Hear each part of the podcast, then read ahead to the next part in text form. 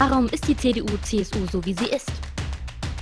Welche Strömung gibt es innerhalb der Partei und was hat es mit Hashtag nie mehr CDU-CSU auf sich?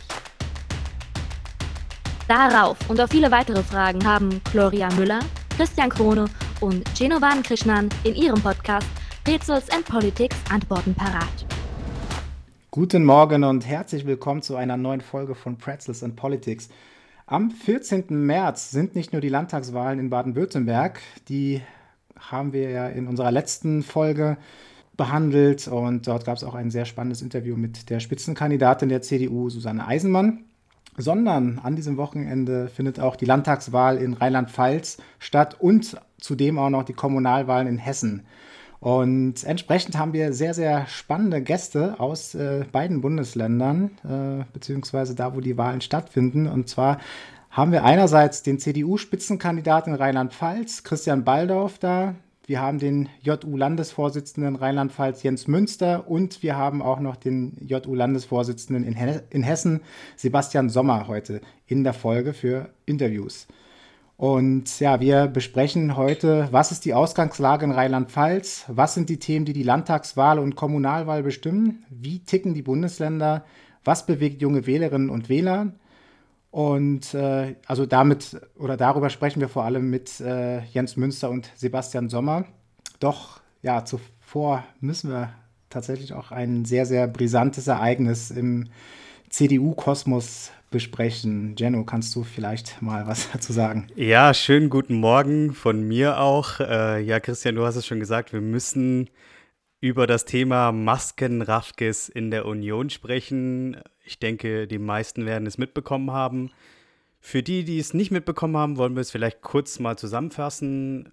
Ähm, laut dem Nachrichtenmagazin Spiegel soll der Bundestagsabgeordnete Nikolaus Löbel für die Vermittlung von Masken eine Provision verlangt und erhalten haben. Löbel hatte mit seiner Mannheimer Firma Kaufverträge für Masken vermittelt zwischen zwei Privatunternehmen und einem baden-württembergischen Lieferanten. Dabei hat er, hat, er erhielt seine Firma ähm, rund 250.000 Euro Provision für diesen Deal. Es soll sich dabei um, wie er sagt, marktgerechte Vergütung gehandelt haben. Er, hab, äh, er habe nur im Ermessen seiner Firma gehandelt und nicht als, äh, in Position als Abgeordneter. Nach den Informationen des Spiegels hat Löbel jedoch auch Maskenangebote mit seiner E-Mail-Adresse des Bundestags und ähm, den dementsprechenden Kontaktdaten verschickt. Das war nicht der einzige Skandal in der vergangenen Woche. Ähm, hinzu kam, dass der Bundestagsabgeordnete der CSU, Georg Nüßlein, seine Immunität, Immunität äh, verloren hat, beziehungsweise sie wurde aufgehoben, weil er eben auch unter Korruptionsverdacht steht. Er soll an diversen Maskendeals in Bundes- und Landesministerien beteiligt gewesen sein und die Generalstaatsanwaltschaft München wirft dem 51-Jährigen vor, dafür 660.000 Euro Provision erhalten zu haben. Ja, als wäre das nicht schon genug, äh, kamen jetzt im Laufe der Woche noch ein paar Sachen dazu. Äh, Stichwort Aserbaidschan. Äh, da sollen Geldflüsse ähm, in Richtung Axel Fischer äh, gekommen sein. Und jetzt ähm, am Donnerstag äh, kam ein Spiegelartikel auch online, in der der Bundestagsabgeordnete der CDU, Marc Hauptmann, auch vorgeworfen wurde, dass er äh, auch ja, äh, ominöse Geschäfte mit Aserbaidschan ähm, abgeschlossen hat. Und äh, ja, das alles beschäftigt gerade die äh, Union. Und ich finde, ja, das ist einfach Wahnsinn, dass, ähm, ja, dass das Abgeordnete sich da so kaufen lassen, beziehungsweise ja, dem, dem nachgehen und, und ähm, glaube, der Schaden be bezieht sich nicht nur auf die Union, sondern auf die ganze Politik. Also all diejenigen, die behaupten, ja, Politiker sind ja ohnehin korrupt, fühlen sich jetzt natürlich bestätigt und äh, von daher ist der Image-Schaden für die Politik noch, noch viel größer. Und äh, ja, deswegen, also das ist meine Meinung dazu. Wie seht ihr das? Wie habt ihr die ganze Diskussion darüber verfolgt und äh, ja, wie seht ihr die Konsequenzen? Ja, erstmal auch von mir einen schönen guten Morgen. Ähm, ja, wie, wie habe ich das äh, verfolgt? Ich war, ich war schockiert. Ich, äh, ich, ich konnte es nicht glauben und äh, bin immer noch echt äh, wütend, wenn ich immer wieder diese, diese Schlagzeilen lese. Ich habe das Gefühl, jeden Tag kommt eine neue Schlagzeile und ähm, das ist nicht das, äh, wofür unsere Politiker und Politikerinnen stehen sollten. Und äh, jeder Politiker, jede Politikerin, die ähm, nicht korrupt ist, die äh, äh, der oder die äh, sich an, an die Vorschriften halten und sich vernünftig äh, verhält, äh, auf, auf all diejenigen wirft es ein, ein so schlechtes äh, Licht und, und diese ganzen Skandale sind natürlich, äh, ja, sp spielen den Leuten, die, die eh, wie du sagst, Jenno, immer behaupten würden, Politiker seien korrupt in die Hände. Ähm, seit, seit Tagen trendet auf Twitter nie mehr CDU, CSU und naja, wir haben momentan auch nicht viel dem entgegenzusetzen, äh, weil doch diese Schlagzeilen für sich sprechen und, und ich hoffe, dass äh, ja jetzt langsam mal Schluss ist und dass die Leute aus unserer Partei austreten, aus der Fraktion austreten, ihr, ihr Mandat niederlegen und dass da ganz klar ist, dass äh, Korruption keinen Platz in der Union hat. Genau, also dem kann ich mich äh, zu 100 Prozent anschließen. Die Sache ist ja auch, eine gesamtpolitische. Ne? Es geht ja gar nicht nur um die CDU oder egal welche Partei. Also Im Moment geht es natürlich äh, in erster Linie um die Union, aber es geht einfach auch um das äh, Vertrauen in die gesamte Politik. Gerade was äh, die Corona-Maßnahmen anbelangt, haben die Leute gefühlt auf jeden Fall äh, in der, in der, öffentlichen Wahrnehmung immer weniger Vertrauen in das, was äh, die Regierung bzw. was die Politik in Anführungsstrichen macht. Und ähm, in diversen Telegram-Gruppen wird äh, ja seit langem von irgendwelchen Verschwörungen gegen die Bürger ähm, gesprochen, davon, dass sich äh, Politiker die Taschen voll machen und mit genau solchen Aktionen bestätigen wir das. Ne? Oder bestätigen die Politiker in, in, äh, in den Regierungs- bzw. Im, im, Bundestag und äh, in den Parlamenten das. Und das kann es halt nicht sein. Und ähm, ich wünsche mir auf jeden Fall, dass ganz harte Konsequenzen gezogen werden, dass äh, die betroffenen Politiker äh, welche es dann noch sein werden, ist dann auch nochmal eine Frage. Ich glaube nicht, dass der, äh, dass der Sachverhalt bereits äh, vollständig geklärt oder vollständig aufgelöst ist und äh, erwarte da auch auf jeden Fall von der Parteiführung in der CDU eine einerseits äh, Aufklärung, aber eben auch, dass da sehr harte Konsequenzen gezogen wird, weil äh, am Ende geht es nicht nur darum, Berufspolitiker zu bestrafen, sondern äh, die Leidtragenden sind äh, vor allem diejenigen, die den Wahlkampf machen, die Leute an der Basis, diejenigen, die einfach nur Zeit opfern und gar kein Geld daran verdienen, sondern äh, in die Werte der CDU glauben. Und äh, gerade die muss man in Schutz nehmen. Ja, du sagst es ja auch schon. Ähm, die Leidtragenden sind am Ende ja die, die Mitglieder an der Basis, die, die Wahlkampf machen für die Partei in der Landtagswahl, in den Landtagswahlen, äh, bei, für die Bundestagswahl. Und die dürfen sich dann die nächsten ja, Monate, vielleicht ja sogar Jahre irgendwie anhören. Ja, ihr seid doch die, äh, von der korrupten CDU und die können ja am allerwenigsten dafür. Und ähm, ich glaube, diejenigen, die, die das jetzt gemacht haben, denen ist das gar nicht bewusst, beziehungsweise äh, es ist einfach Ignoranz äh, an dieser Stelle, dass sie das überhaupt nicht auf dem Schirm haben, was sie da mit ihren ja, Deals da angerichtet haben, die ja, äh, also im Fall Nikolaus Löbel ist es ja meiner Auffassung nach, beziehungsweise so wie ich das gelesen habe, ja nicht strafrechtlich relevant, sondern eher das Moralische, dass, dass er das äh, ja einfach gemacht hat und sich da bereichert hat, so nebenbei. Also als Bundestags Bundestagsabgeordneter verdient man meines Wissens nicht so schlecht, dass man irgendwie auf eine Viertelmillion pro Provision angewiesen ist. Ähm, ja, deswegen hat das auf jeden Fall einen Beigeschmack und ähm, die Fraktion CDU, CSU hat ja schon ähm, jetzt äh, eine Frist bis heute Nachmittag gestellt, äh, dass jeder Abgeordnete quasi alles offenlegen soll, ob äh, in dieser Zeit ähm, ja, verdient wurde, sich bereichert wurde und ähm, ja, ich glaube, da kommen noch einige, einige Leute dazu. Ähm, und äh, da bin ich aber gespannt, wie die Fraktion ähm, damit dann umgeht und was die Konsequenzen dann langfristig sind, weil ich glaube, es ist uns allen nicht geholfen, wenn jetzt das Geschrei für die nächsten paar Wochen groß ist und danach äh, wieder zum Alltag übergekehrt wird und dann wieder irgendwie alles der, der, der Wege geht. Also es braucht deutliche Konsequenzen in der Struktur auch. Äh, wir müssen uns überlegen, welche Kandidaten wir aufstellen. Und ähm, ja, und das, das muss von, von unten nach oben gehen und von oben nach unten. Ja, brisantes Thema. Wir wollen auch eure Meinung dazu wissen. Schreibt sie uns unter unsere Postings. Ähm, wir sind gespannt, äh, wie ihr darüber denkt. Heute wollen wir aber nicht nur über Maskenskandale in der äh, Union sprechen, beziehungsweise Korruptionsskandale in der JU, äh, in der JU. Äh. weißt du da mehr? Oh, war das ein freudscher Versprecher? in der Union, äh, sondern vor allem über die Landtagswahl in Rheinland-Pfalz. Und ähm, zunächst einmal wollen wir uns die Ausgangslage anschauen. Ähm, bei der letzten Landtagswahl konnte die SPD mit 36,2 Prozent der Stimmen stärkste Kraft werden.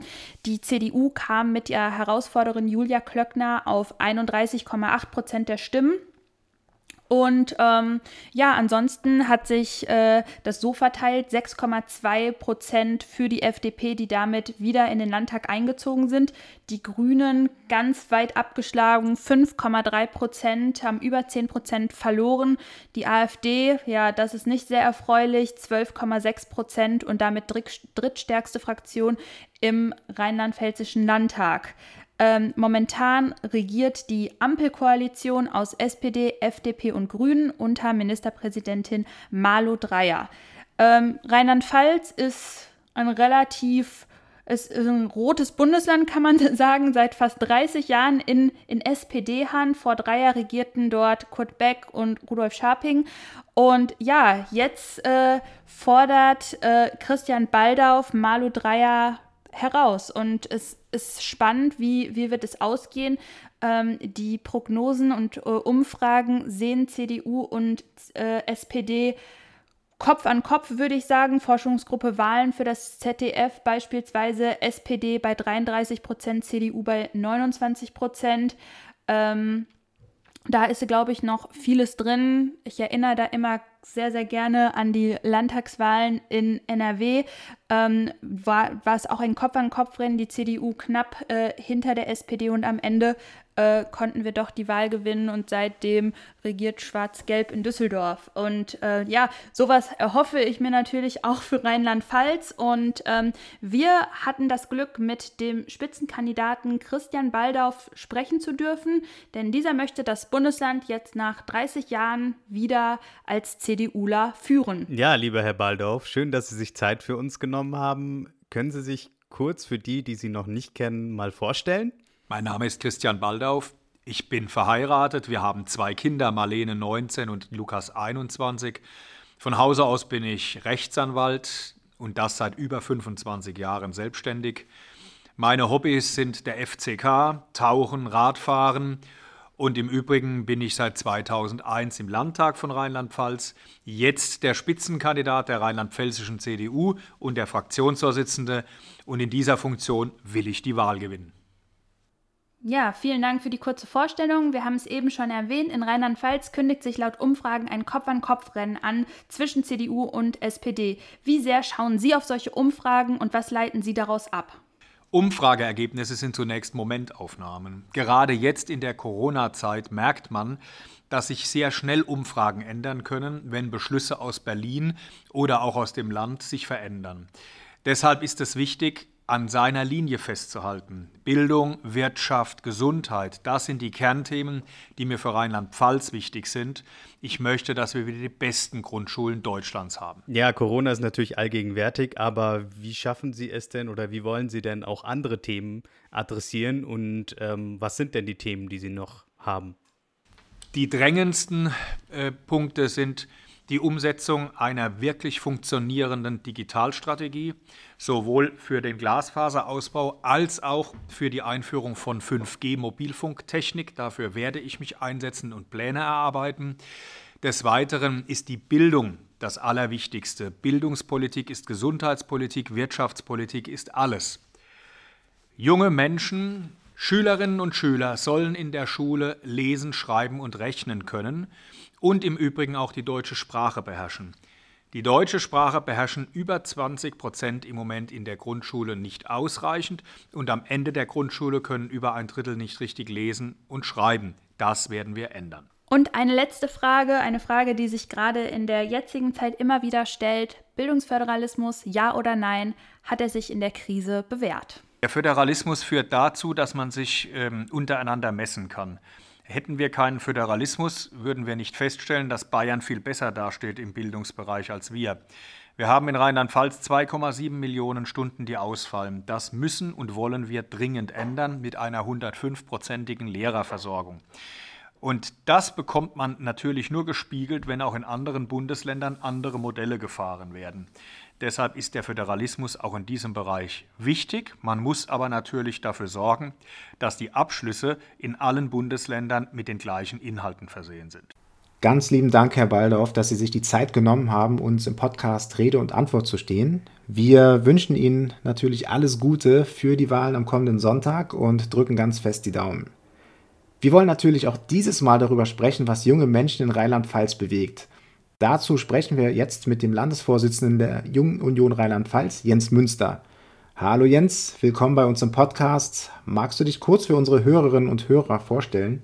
Hallo, ich bin der Jens, Landesvorsitzender der Jungen Union in Rheinland-Pfalz und wir stehen kurz vor den Landtagswahlen und ja, sind natürlich jetzt auf den letzten Metern des Wahlkampfs und freuen uns da über jede Unterstützung und äh, dementsprechend auch die Möglichkeit hier dieses Interview mit euch zu machen. Hallo. Ja, Jens, vielen Dank. Was sind denn die Themen, die junge Menschen in Rheinland-Pfalz für wichtig erachten? Wir haben sehr, sehr viele Aspekte, die für uns als junge Wählerinnen und Wähler entscheidend sind. Im Zentrum stehen die Bereiche Bildung, Digitalisierung und Wirtschaft. Wir haben ein eigenes JU-Landeswahlprogramm eingebracht, das eben auch zu großen Teilen von der CDU dann übernommen wurde in das CDU-Wahlprogramm. Und uns geht es darum, dass Unterricht verlässlich erteilt wird. Es fallen viel zu viele Unterrichtsstunden in Rheinland-Pfalz aus. Das zieht sich wirklich von den Grundschulen bis hoch in die Oberstufe und auch später, wenn es um die Ausbildung oder die Studienmöglichkeiten geht, ist Rheinland-Pfalz eben schlecht aufgestellt, weil auch unterfinanziert. Gerade das Hochschulwesen und auch die berufsbildenden Schulen sind hier schlecht äh, aufgestellt und da setzen wir insbesondere an. Damit einher geht eine bessere digitale Ausstattung, sowohl im Mobilfunk als auch eben im äh, Breitband, also in der Internetversorgung, sowohl eben stationär zu Hause, aber eben auch unterwegs. Und da wollen wir eben massiv auch für werben, dass mehr Landesgelder eingesetzt werden, um hier den Breitband und die Versorgung für diese Grund, ja, für dieses Grundlebensmittel, äh, wie man heutzutage äh, auch die digitale Ausstattung bezeichnen würde, eben zu ermöglichen. Also die klassischen Landesthemen, Bildung und digitale Infrastruktur, das hatte Herr Baldauf ja vorhin auch schon gesagt. Ähm, welchen Fokus hatte die JU Rheinland-Pfalz denn für diese Landtagswahl und wie habt ihr die CDU unterstützt? Wir haben als JU Rheinland-Pfalz sehr viele junge Kandidatinnen und Kandidaten. Also von den 104 A- und B-Kandidaten, die antreten in den 52 Wahlkreisen, sind die Hälfte unter 40. Das war unsere Forderung, dass in jedem A oder B, also in jedem Wahlkreis der A oder B-Kandidat unter 40 sein soll, einer von den beiden. Und das ist auch fast überall eingetreten. Ähm, das ist eine Revolution für, für CDU-Verhältnisse und da sind wir sehr, sehr froh, dass wir sehr, sehr viele junge Kandidaten haben, die wir eben auch unterstützen. Äh, in Corona-Zeiten natürlich in äh, Zweiergrüppchen im, am Briefkasten oder eben alleine äh, dass, dass äh, Prospekte und Infomaterialien eingeworfen werden, überall im Land, äh, aber auch mit digitalen Veranstaltungen. Und ähm, wir haben ein eigenes Großflächenplakat als JU gestaltet, äh, wo mehrere hundert JUler mitgemacht haben und die zusammen äh, im Hintergrund eben das Bild unseres Spitzenkandidaten formen, womit wir ihn unterstützen. Und ähm, ja, das sind nur so einige Aktionen, die wir eben komplett als JU ähm, selbst organisiert haben, um da die CDU zu unterstützen. Und die kommen auch überall sehr gut an, die Aktionen, sowohl bei den Wählerinnen und Wählern vor Ort als auch bei der CDU äh, selbst. Wir haben ja gerade schon einmal über die politische Lage in Rheinland-Pfalz gesprochen und wir möchten natürlich auch wissen, wie der Landesvorsitzende der Jungen Union das sieht. Ähm, ja, Jens, die politische Situation in Rheinland-Pfalz, ähm, was bewegt dieses Land derzeit? die Situation in Rheinland-Pfalz ist ja eine ganz besondere. Ähm, wir haben eine Landesregierung aus SPD, FDP und Grünen, eine sogenannte Ampelkoalition wegen der Farben der drei Parteien. Ähm, das bedeutet, dass hier natürlich sehr ungleiche Partner auch am Tisch sitzen. Äh, es gibt eine gewisse Unzufriedenheit mit dem Pandemie-Management an den Schulen, äh, insbesondere dort, denn hier hat das Bildungsministerium mit einer sehr unbeliebten Bildungsministerin, in NRW war es ja mal ähnlich gewesen, ähm, bevor äh, vor 2017, ähm, da hatten wir äh, auch eine Situation, wo Schulen eines der Wahlkampfthemen waren. So ist das bei uns in Rheinland-Pfalz ja auch. Also die Situation in den Schulen ist sehr angespannt, weil das Bildungsministerium ein Jahr de facto nichts gemacht hat und die Eltern irgendwie immer von Woche zu Woche weiter vertröstet hat. Und das geht natürlich auch auf das Konto der Ministerpräsidentin in diesen Kernanliegen des Landes. Und äh, wir äh, kritisieren die Politik der Ministerpräsidentin und ihrer Ampelregierung eben mit Argumenten. Äh, wir setzen darauf, dass die Menschen sehen, dass in der Bildungspolitik vieles falsch läuft, dass ein Drittel der Kinder, mehr als ein Drittel sogar, nach dem Verlassen der Grundschule in Rheinland-Pfalz nicht richtig lesen und schreiben können. Das sagen uns viele um, Umfragen und sehr viele Institute bestätigen uns das mit, mit Erhebungen und wissenschaftlichen Publikationen. Ähm, die Wirtschaftszahlen sind schlecht. Schon vor Corona waren wir Schlusslicht. Wir hatten ein negatives Wirtschaftswachstum, Rezession schon vor Corona. Das heißt, sie setzt sich gnadenlos fort und sind weiterhin Schlusslichter im Wirtschaftswachstum.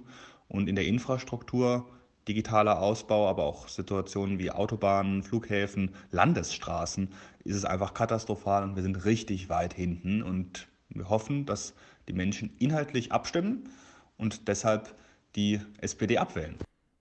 Ja, das sind ja eine Fülle an Themen, äh, die Jens Münster hier angesprochen hat. Äh, die Menschen sind scheinbar unzufrieden mit dem Pandemie-Management. Hinzu kommt ja, eine unbeliebte Bildungsministerin, insbesondere Schule. Das Thema Schule ist, ist wohl sehr groß. Ähm, ich glaube, das ist so dieses klassische, der klassische Nährboden für eine sogenannte Wechselstimmung. Und äh, das erklärt vielleicht auch das äh, enge Kopf an äh, Kopfrennen äh, in Rheinland-Pfalz, äh, was wir vorhin auch schon besprochen haben. Äh, nun haben wir jetzt aber jede Menge Kritik vom Chef der Jungen Union gehört. Aber was muss denn besser werden in Rheinland-Pfalz und wie?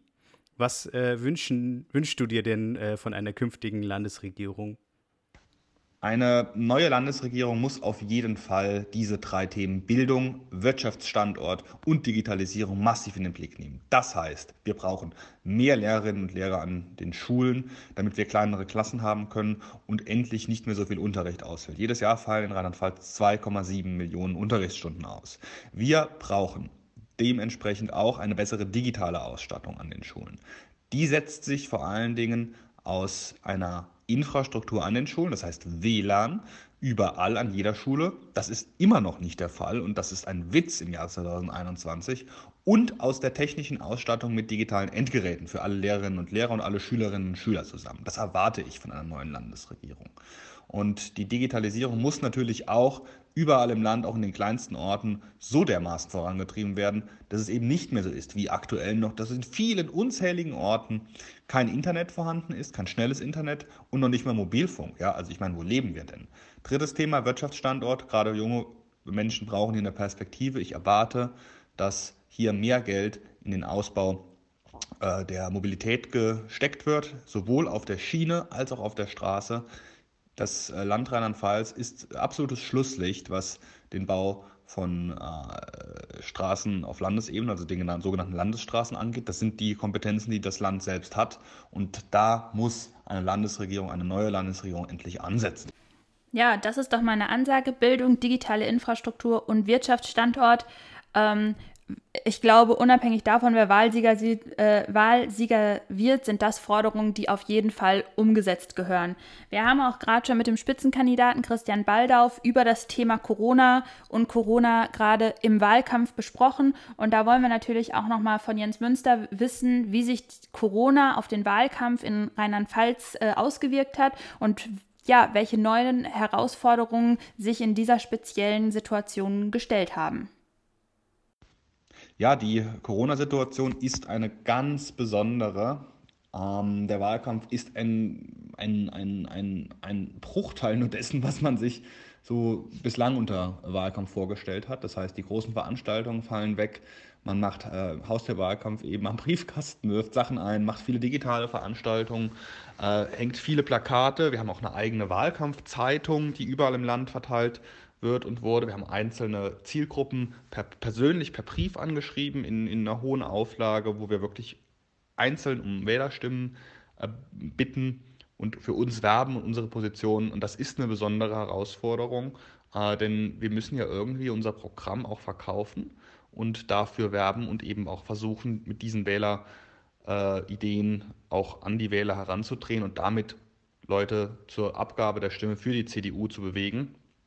Und äh, ich muss allerdings sagen, dass äh, ich das Gefühl habe, dass die Menschen, auch weil sie mehr Zeit haben und mehr zu Hause sind, sich mehr mit den Inhalten der Parteien beschäftigen. Ja, es gibt einfach mehr Infomaterialien. Die Flyer landen sonst oft ja auch direkt im Müll. Ja, wenn die Leute jetzt gerade in den letzten Wochen, letzten Monaten viel zu Hause waren und da kommt ein Prospekt oder eine eigene Wahlkampfzeitung von der CDU, gucken die mehr rein. Ja, wir merken, dass das mehr E-Mails geschrieben werden mit Fragen, äh, wir merken, dass, dass unsere digitalen Formate auch mehr geguckt werden. Wir merken, dass unsere Klickzahlen für unsere Formate viel höher sind als früher. Das heißt, die Menschen wollen informiert werden und sie suchen sich eben ihre Informationen dann über den digitalen Weg. Und das ist ein ganz tolles Zeichen, unabhängig vom Wahlkampf, dass wir merken, dass die Menschen sich für die Politik auch interessieren.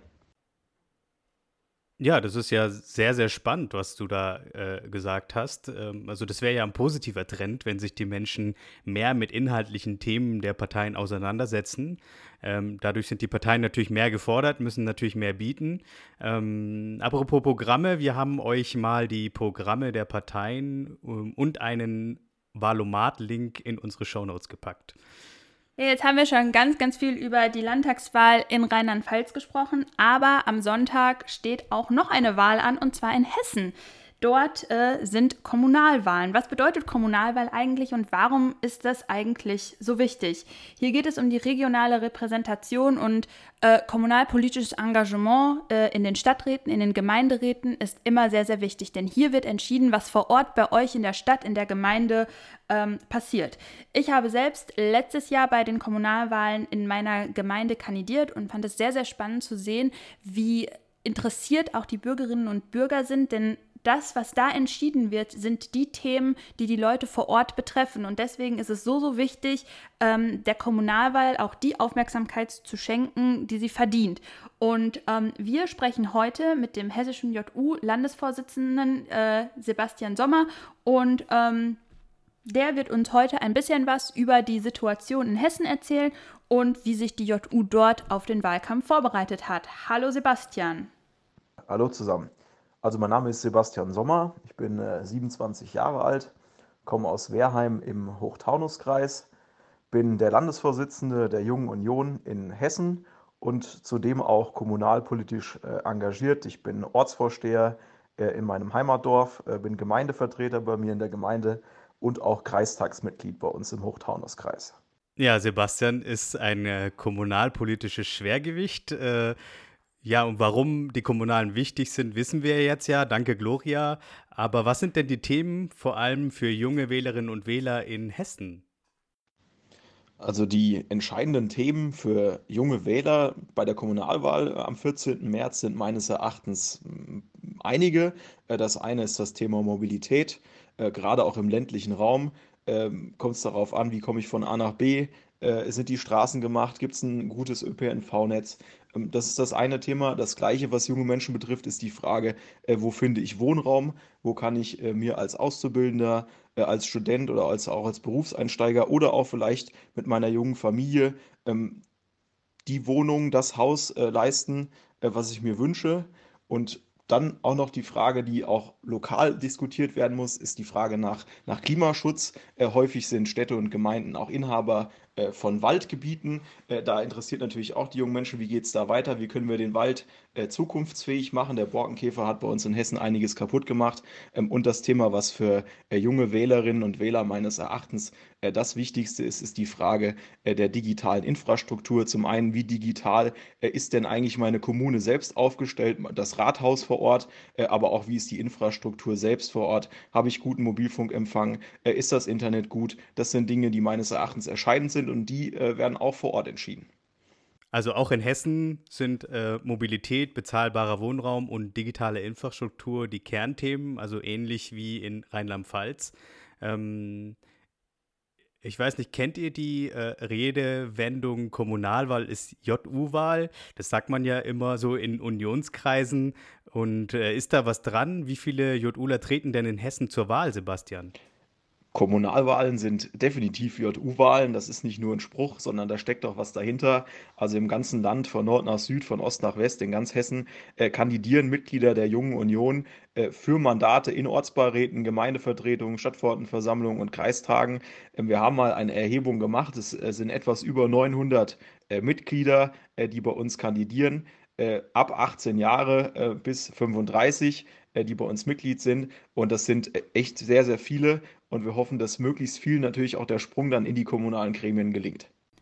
Ja, ich finde es richtig, richtig cool, dass das so viele junge Menschen sind, die sich dort zur Wahl stellen, die sich dort für ihre Heimat engagieren wollen. Und ähm, auch in NRW haben übrigens letztes Jahr bei der Kommunalwahl viele, viele junge Leute kandidiert und sind eben jetzt auch in den Gemeinderäten, in den Stadträten, in den Kreistagen äh, aktiv und bringen sich dort vor Ort ein. Und ich glaube, das ist wirklich, wirklich ähm, ein tolles Zeichen. Ja, auch hier wieder Corona, ein Thema, was wir einmal kurz ansprechen wollen. Ähm, natürlich hat sich die Corona-Pandemie auch in Hessen auf den herkömmlichen Wahlkampf aus, äh, aus gewirkt. Ähm, wie hat sich die JU Hessen denn dennoch in den Wahlkampf eingebracht und ähm, ja, vor welchen Voraus äh, Herausforderungen stand sie da? Auch dazu haben wir mit ähm, Sebastian gesprochen. Ja, die politische Lage im Land Hessen, die ist natürlich auch dominiert aktuell äh, von den Themen rund um Corona. Es ist von Interesse, ähm, wie schnell und wo geimpft wird. Das ist auch was, was man vor Ort auf der Straße immer wieder mal gefragt wird, äh, gerade von älteren Mitbürgerinnen und Mitbürgern. Äh, wann geht es da weiter? Wann bin ich dran? Äh, wo ist das Impfzentrum? Wie komme ich dahin? Welchen Impfstoff bekomme ich? Das sind so die drängenden Fragen und natürlich auch die Frage, die die jungen Menschen beschäftigt rund um Corona. Welche finanziellen Auswirkungen hat das Ganze auch für uns äh, in Zukunft noch? Das sind meines Erachtens auf Landesebene äh, die Themen, die da aktuell dominieren. Äh, aber ich habe auch den Eindruck, dass das wenig Einfluss hat hat äh, auf die Kommunalwahl. Ähm, denn die Themen vor Ort, die dominieren, das merke ich bei meinem eigenen Wahlkampf vor Ort. 2011 ähm, hatten wir ja äh, die Schwierigkeit, äh, dass äh, Fukushima das Unglück passiert ist. Wir hatten 2016 die Nachwirkungen auch der Flüchtlingskrise noch direkt vor der Brust gehabt, als die Kommunalwahl anstand. Jetzt haben wir quasi das Corona-Krisenmanagement, was vorne steht oft bei den Themen. Aber ich bin guter Hoffnung, dass das nicht die Kommunalwahl allzu sehr beeinflusst und dass sich die kommunalen Themen durchsetzen und vor allem auch die Kandidatinnen und Kandidaten vor Ort, denn durch Kumulieren und Panaschieren ist das durchaus auch eine Personenwahl äh, und das äh, stimmt mich eigentlich recht positiv. Ja, auch im hessischen äh, Kommunalwahlkampf gibt es äh, Nebenkriegsschauplätze. Ähm, das hat die Union so ein bisschen die letzten Wochen auch beschäftigt. Die Aussage des äh, Generalsekretärs äh, der CDU Hessen, Manfred Penz, der ja, Merz-Anhänger als Merz-Dschihadisten bezeichnet hat. Das hat er in einer internen Runde wohl gesagt. Und äh, das hat äh, ja für sehr viel Wer Wirbel gesorgt. Ähm, äh, vielleicht kann der Sebastian da kurz was sagen, weil ja insbesondere in der JU Hessen viele Merz-Anhänger sind. Wie war das bei euch? Wie war die Stimmung? Ja, Friedrich Merz hat in Reihen der Jungen Union und auch gerade in Reihen der Jungen Union Hessen äh, eine äh, breite Mehrheit hinter sich gehabt. Viele, die ihn unterstützt haben. Ähm, auch ich äh, habe ihn als Bundesparteitagsdelegierter gewählt Mitte Januar, habe ihn aus Überzeugung auch unterstützt. Und dann sind natürlich solche Aussagen im Nachgang zu so einem Bundesparteitag, wenn es darum geht, die Partei wieder zusammenzuführen, zu zeigen, dass man gemeinschaftlich in dieses Jahr der Bundestagswahl geht, äh, natürlich nicht förderlich und deshalb hat sich der Manfred auch äh, dazu ja zu Recht auch entschuldigt. Ja, lieber mal schnell zurück zum Thema Kommunalwahl. Eine letzte Frage. Sebastian, was sind deine Erwartungen für die Kommunalwahl? Ich habe das Ziel ausgegeben, 500 Mandate für die JU in Hessen zu erringen. Ich bin auch guter Hoffnung, dass das gelingt. Das ist ein straffes Ziel. 500 äh, Mandate in Ortsbeiräten, Gemeindevertretungen, Stadtverordnetenversammlungen, Kreistagen äh, für uns zu holen. Äh, aber ich bin, wie gesagt, guter Hoffnung. Wir kämpfen Tag und Nacht dafür. Die ganze junge Union Hessen ist auf den Beinen in diesem Wahlkampf, damit das gelingt. Und auch ich persönlich versuche mal einen Teil dazu beizutragen und hoffe natürlich wieder die drei Mandate erringen zu können. Ja, zu guter Letzt steht natürlich wie jede Woche bei uns im Podcast unsere Lieblingskategorie an Gewinner und Verlierer der Woche. Ich glaube oder ich äh, befürchte fast, dass es diese Woche nicht so schwierig war, Verlierer zu finden, aber bin trotzdem sehr gespannt, wen ihr euch auserkoren habt. Und ich würde sagen, Christian, erzähl uns doch mal, wer sind für dich Gewinner und Verlierer in dieser Woche? Für mich gab es in dieser Woche tatsächlich gar keine Gewinner, dafür umso mehr Verlierer und zwar alle korrupten Politiker aus der CDU-Fraktion und ähm, ich glaube, wir haben anfangs äh, am Anfang der Folge schon sehr viel dazu gesagt und äh, ja, hoffen, dass es da auch die entsprechenden Konsequenzen dann geben wird und auch eine umfassende Aufklärung. Ja, danke Christian. Ähm, dann fragen wir mal unsere Gäste, was äh, denn deren Gewinner und Verlierer der Woche waren. Herr Baldau, was war denn Ihr Gewinner bzw. Verlierer der Woche? Verlierer dieser Woche ist Yogi Löw, äh, weil er jetzt auch aufhört. Das hätte er früher machen sollen. Und Gewinner dieser Woche ist Armin Laschet, weil er sich konsequent gegen Herrn Löbel und Herrn Nüßlein gestellt hat, mit allem, äh, was zur Konsequenz dazugehört. Das ist wahre Führungsfunktion. Vielen Dank. Und äh, dann wollen wir mal den Sebastian Sommer fragen. Was war denn dein Gewinner und Verlierer der Woche? Verlierer der Woche sind für mich eindeutig die Masken-Raffkes aus dem Deutschen Bundestag. Ähm, aber die Gewinner der Woche sind für mich die ganzen JUler, äh, die trotz der widrigen Umstände auch manchmal immer noch im Wahlkampf sind und alles dafür geben, äh, dass wir am Sonntag dann doch noch einen Grund zum Feiern haben. Gloria, wie sieht es bei dir aus? Ja, Verlierer der Woche, da musste ich doch äh, stark überlegen, wen ich da nehme. Ähm, Christian hat sie ja gerade schon alle genannt, die korrupten Politiker. Ähm, ja, die auch, aber ähm, ich habe noch mehr Verlierer gefunden und ähm, zwar haben sich ähm, gerade in den sozialen Medien viele, viele Leute abfällig über die Suizidgedanken von Herzogin Meghan geäußert, die sie ähm, ja der, Welt äh, in diesem ja brisanten Interview kundgetan hat. Und ähm, das, das fand ich doch sehr erschreckend, äh, in, inwiefern sich da herausgenommen wird, zu urteilen, ob jemand privilegiert und reich genug ist, um überhaupt eine psychische Erkrankung zu haben. Und ich glaube, das ist genau das Problem, was wir haben in Sachen Mental Health äh, Awareness. Und da müssen wir noch so viel tun. Und ähm, das hat einfach nur wieder mal gezeigt, ja, äh, was, äh, was da noch für ein Handlungsbedarf besteht. Und äh, ich glaube, man kann nicht oft genug sagen, dass man es den Leuten nicht ansieht, ob sie eine psychische Erkrankung haben. Äh, Reichtum, äh, was auch immer, sagt nichts darüber aus. Und äh, wenn jemand den Mut hat, sich da zu äußern, ähm, ist es nicht unsere Aufgabe zu hinterfragen, ob das denn überhaupt sein könnte. Ähm, das fand ich sehr, sehr schwach und habe ich an, an vielen, vielen Stellen äh, leider lesen müssen. Gewinner ist für mich der Einzelhandel. Ich war gestern selbst mal wieder in der Stadt, äh, zwar nicht zum Shoppen so richtig, aber ich habe doch mit Freude gesehen, dass wieder mehr los ist, dass Leute in Geschäften sind, die Hygienekonzepte funktionieren. Und ähm, ich glaube, das ist ein gutes Zeichen und es freut mich, dass da jetzt endlich wieder Bewegung reingekommen ist. Ja, vielen Dank, Gloria. Ähm, ich kann mich da nur anschließen beim Gewinner der Woche. Ähm, würde da auch den Einzelhandel als Gewinner der Woche krönen. Ähm, ja, nach langen Monaten der, des Lockdowns ähm, dürften sie endlich wieder aufmachen in Teilen des, der, der Republik. In, in meiner Stadt war das der Fall. Äh, ich war auch mal in der Stadt und äh, bin einfach mal durchspaziert und ähm, es war schön, ähm, ja, wieder, wieder so ein bisschen Normalität wieder zu sehen äh, mit, den, mit den nötigen Abstandsvorkehrungen äh, und Hygienemaßnahmen hat das auch überall äh, wunderbar geklappt. Ähm, Verlierer der Woche sind für mich ja die, die Abgeordneten Löbel, Nüsslein und Co. Da werden ja sicherlich heute im Laufe des Tages noch einige dazukommen. Ähm, dazu haben wir, glaube ich, am Anfang der Folge schon genug gesagt. Ja, das war es dann auch schon wieder für diese Woche. Eine Änderung gibt es. Ähm, und zwar gibt es Pretzels and Politics ab jetzt immer im Zwei-Wochen-Takt. Das heißt, nächste Woche gibt es keine neue Folge, sondern erst in zwei Wochen wieder. Und da haben wir aber auch schon sehr spannende Themen und äh, Interviewpartner für euch vorbereitet. Also dürft ihr euch da äh, einfach eine Woche länger drauf freuen, bis wir dann wieder zurück sind. Und ansonsten, ja, schickt uns euer Feedback zu den Masken Grafkes und zu den Wahlen und Rock the Vote. Geht auf jeden Fall wählen, auch wenn es natürlich äh, ein sehr großer, äh, ja, große Challenge ist, äh, in die Politik zu vertrauen. Aber ähm, ihr könnt nur was bewirken, indem ihr wählen geht, egal wen.